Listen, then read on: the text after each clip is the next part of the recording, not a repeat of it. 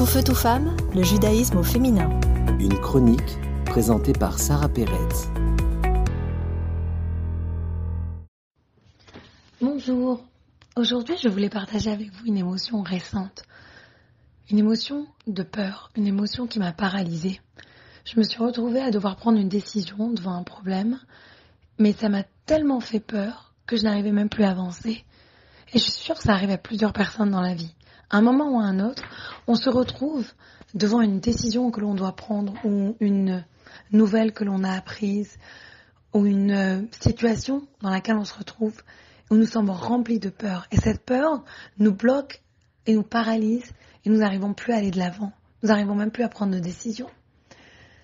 Et je lisais cette histoire avec le Tzemar Tzedek, une personne qui est venue le voir, qui avait de graves problèmes de santé, et qui est parti le voir pour lui dire que il n'arrivait plus à avancer dans sa vie, qu'il se sentait complètement bloqué. Comme il n'avait plus le contrôle de son corps, le contrôle de sa santé, il ne savait plus comment en faire. Rien ne marchait plus. Et il se sentait complètement impuissant. Et le Baal, le, le Tzemar Tzedek lui répondit cet enseignement magnifique de la Kabbalah. Il lui a dit, tu te sens bloqué parce que tu es obsédé maintenant avec les pensées négatives. Tout ce à quoi tu penses, c'est ce qui ne va pas, ce qui ne va pas, ce qui ne va pas. Donc tu n'arrives rien à... Et c'est cela qui te bloque. Ce qu'il faudrait faire, c'est remplacer ces pensées négatives par du positif.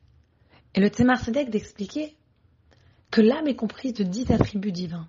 Chacun de ces attributs divins nous aide à avancer dans la vie. Mais tout passe par notre esprit. Tout commence dans l'esprit. L'esprit dirige la pensée. L'esprit dirige les actions. Et c'est à nous de l'utiliser à bon escient. Je voudrais vous donner cet exemple de Dostoïevski. La théorie, on appelle ça du processus ironique. Un jour, Dostoïevski l'a récupéré comme ça tout un, un groupe de personnes et leur a dit Je ne veux pas, pendant quelques minutes, que vous pensiez à un ours blanc. Si vous pensez à un ours blanc, vous allez devoir secouer la cloche. Mais je vous demande de ne pas penser à l'ours blanc. Il voulait se faire un test avec cette idée, ce processus psychologique. Et voilà que même en essayant de faire une tentative délibérée, de supprimer certaines pensées, ben c'est impossible, les personnes n'arrivaient pas. Et donc, à un moment ou à un autre, tout le monde s'est mis à secouer la cloche parce qu'ils pensaient tous à l'ours blanc.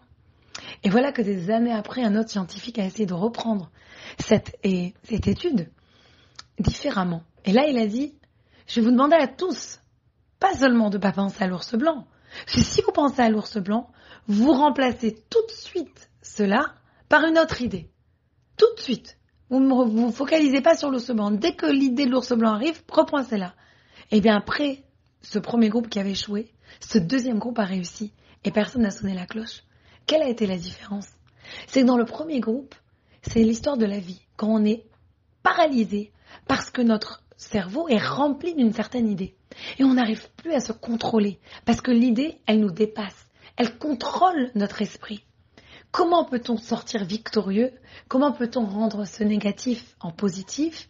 Simplement, au lieu de se battre et de prendre toute notre énergie pour se battre contre une idée négative, tout simplement transformer cela et ajouter, penser à une idée positive. On remplace l'idée obsessionnelle par une idée de victoire, une idée positive. Et on voit dans la portion biblique de cette semaine que le peuple hébreu est parti en guerre. Et avant de partir en guerre, le Cohen se lève et leur commande, leur donne un ordre de leur dire N'ayez pas peur! Comment peut-on obliger un peuple à ne pas avoir peur avant d'aller en guerre? Comment contrôler sa peur quand notre propre vie est en danger? Tout simplement, nous devons remplacer l'idée obsessionnelle de la peur de mourir par une idée de victoire, une idée positive. Si nous avons ça en commande, cela nous donne encore des forces décuplées. Une idée de victoire. Je pense dans ma tête, je ne pense plus à la défaite, je ne pense plus au danger, au risque de la mort. Je pense à la victoire, à la positivité. Et cela me remplit d'une force et cela me rend imbattable. Et je vous mets au défi d'essayer ça cette semaine.